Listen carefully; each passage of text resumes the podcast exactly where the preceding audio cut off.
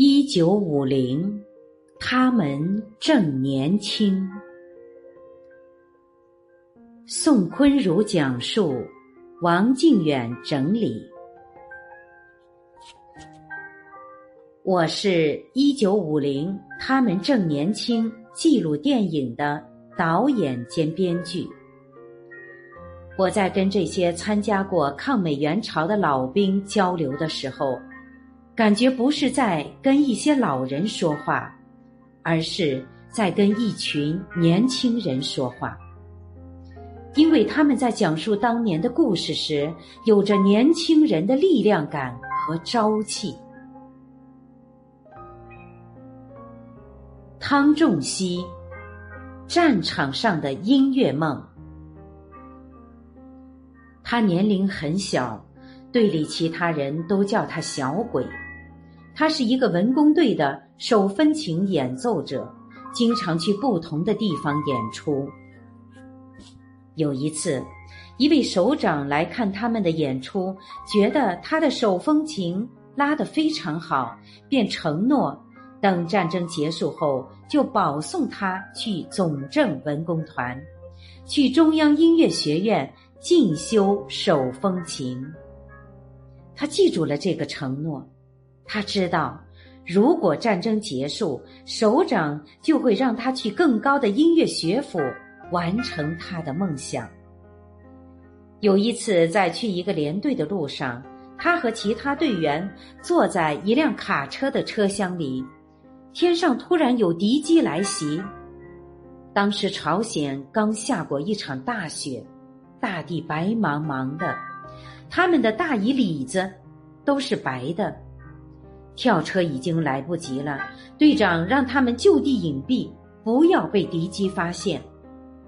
有人把大衣脱下来，把里子翻着举起来，举向天空，这样从天上看就是一片白。但是小鬼有私心，心想：万一把手举起来，手被打掉了怎么办？他想成为一名手风琴演奏家。不要说打掉一只手，就是打断一根手指都不成。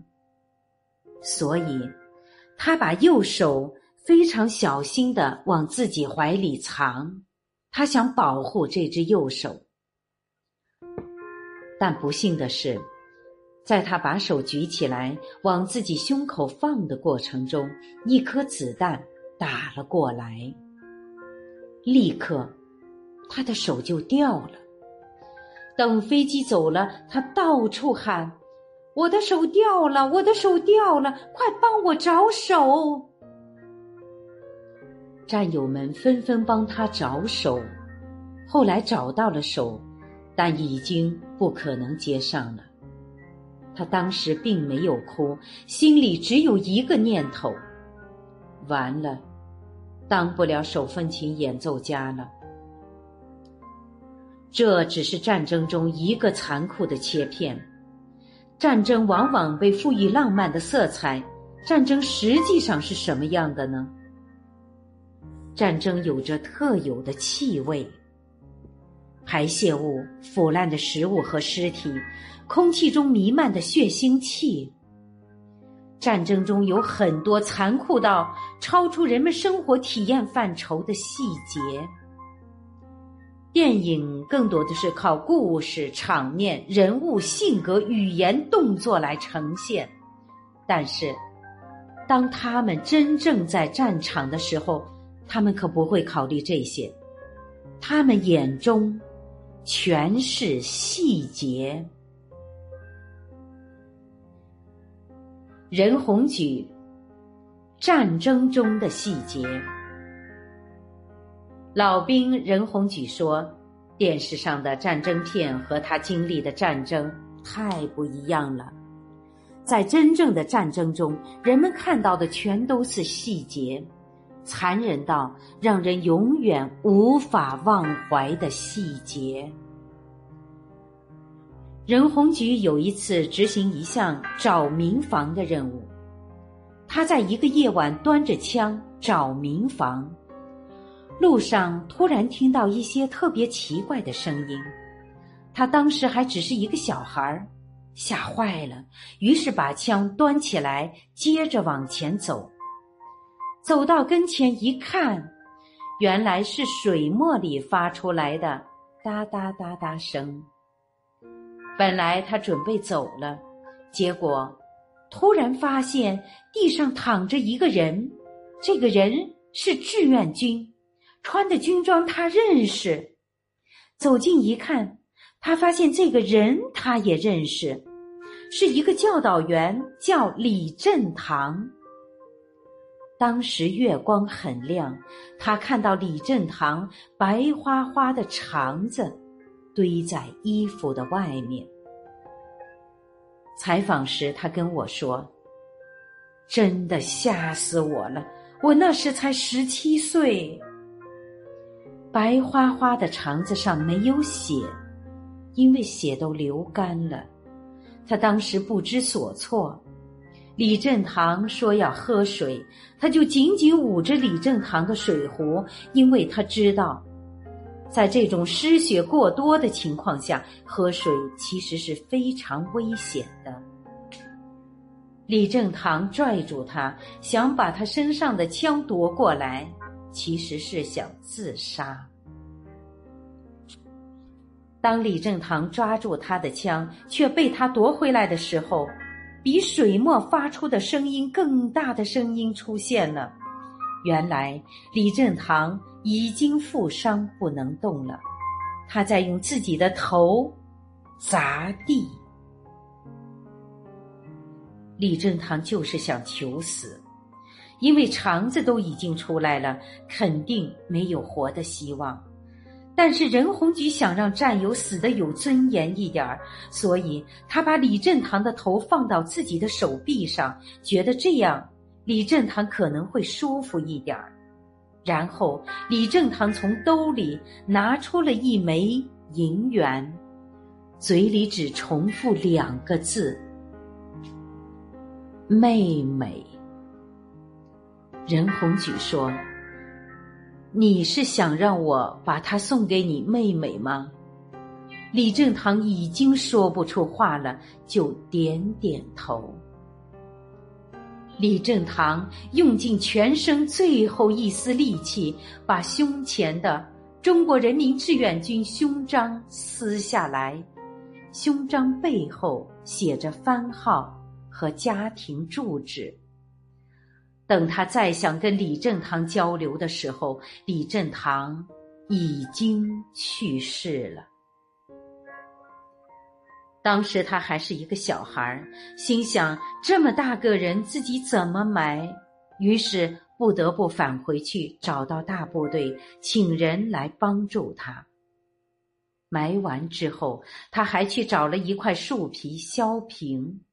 用他身上带着的一支钢笔，在上面写道：“李振堂之墓。”他知道那没有什么用，但良心告诉他，一个人有名有姓特别重要。惨白的月光下，战友惨白的肠子外露的画面。水墨转动和战友拿头撞地的声音交织在一起，是在七十多年后的今天，任鸿举无法忘怀的细节。人性高于战争的时刻，有一个老兵叫周有春。他们守一个阵地的时候，跟敌军阵地离得特别近，中间只隔着一个沙袋，对面咳嗽都能听见。当时大家都没有水，我军没有水，美军也没有水，底下靠炮弹炸出了一个大深坑，下雨后有一些积水。最早我军去取水时会被美军放冷枪，被打伤或者打死。美军去也被我军打伤或者打死，结果就是谁都喝不着水。后来双方形成了默契，取水的时候就不打了。你下去的时候我不下去，我下去的时候你不下去。于是两军就共饮了一坑水。这个故事让我很震撼，因为它回到了人本身的原始需求。在战争面前，有时人性还是高于战争的。战争一定有它的原因，但不论出于何种原因，参战的普通士兵都有自己的生活逻辑。比如，大家都得喝水。你会发现很奇怪，我们在厮杀，在打仗，但有的时候确实要遵守一些规则，比如救生员是不能打的，取水时是不能打的，俘虏是不能打的。战争过后，终身的遗憾。一九五八年，抗美援朝战争正式结束，老兵们陆续回到祖国，有的去务农，有的选择继续留在军队，境界有所不同。但这些年少时在朝鲜战场上所留下的创伤和痛苦，并没有因为他们回到家园而消失。对很多老兵来说，他们生命的一部分永远留在了朝鲜的那片土地上。很多无法释怀的痛苦和羁绊，伴随了他们的一生。老兵薛英杰的故事就是如此。虽然他是一个。年过九十、处于癌症晚期的老人，却能对着摄像头不喝水、不休息，连续讲七个小时。第一次采访薛英杰老人用了五小时，中途老人没有喝过一口水。第二次采访长达七小时。我们在采访之前先跟他聊天，说我们不拍的时候，他可以上厕所、喝水等。后来他们家人都说让他喝点水吧，他说不喝。我有很多的话要跟他们说，我得抓紧时间跟他们说，你们不懂。那一刻。我甚至觉得他不是在跟我们说，我也不知道他在跟谁说。总之，他没有停下来。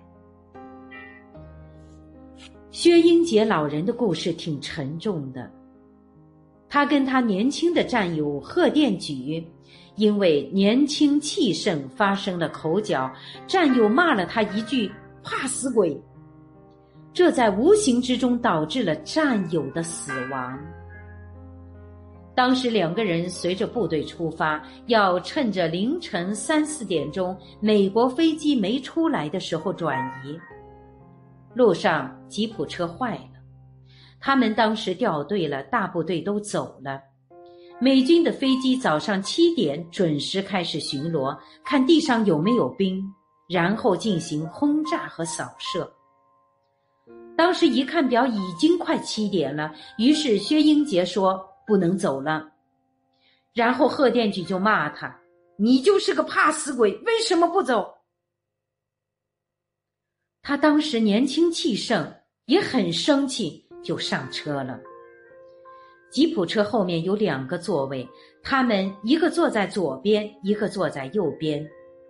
薛英杰每次都坐在右边的座位上，但那天。贺殿举很生气，上车的时候一把把薛英杰推到左边的座位上，自己坐到了右边的座位上。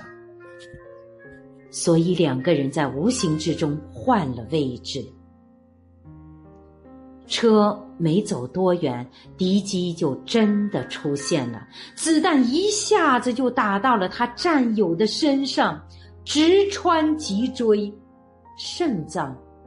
都被打穿了。薛英杰这时候已经跳车了，心想：老贺怎么没下来？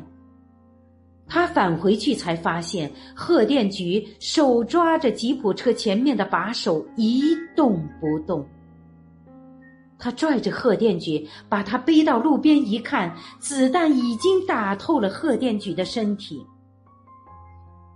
晚上，在一个路边，他把贺电举抱在怀里，每隔五分钟花着一根火柴，看一看他的脸。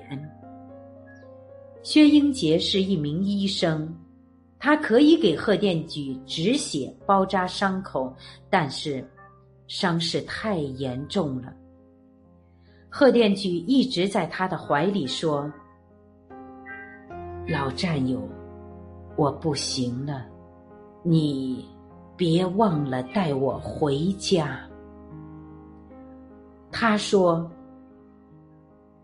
你放心，咱俩从小一起玩到大，真要有一天打胜了回国，我能不带你走吗？”凌晨，贺电举就去世了。薛英杰没办法，只能把贺电举就地掩埋。在战争年代，一切并不能随他所想。部队过了这片地区，可能再也不会回来。所以，他对战友许下的诺言一直没有实现。在这七十多年中，他也给原来的老首长写过信。但很多年之前，我们还是没有办法把烈士的遗骸迎接回国。如今，这一心愿终于实现。在沈阳的烈士陵园，有一座刻着十几万烈士名字的碑，叫英明碑。薛英杰去过。在刚建成的时候，那时候他差不多八十岁，站在那里找了一个下午，没有找到贺电举的名字，他觉得很委屈。我们后来也派人去沈阳找，发现贺电举的名字其实在碑上，只不过碑很高，最上面的名字在距地面接近三米高的位置。碑上每一个字大概有五分钱硬币那么大，有可能因为那个名字所在的位置比较高，所以老人没有看到。找到名字之后，我们特别想把这件事告诉薛英杰老人，但是他已经去世了。战争就是这样，有些人的生命留在了战场上，而幸存下来的人将带着对逝去的战友的情感、愧疚、思念，亦或感激，而活下去，直到他们生命的最后一刻。任鸿举当年跟随文工队去朝鲜时，只有十七岁。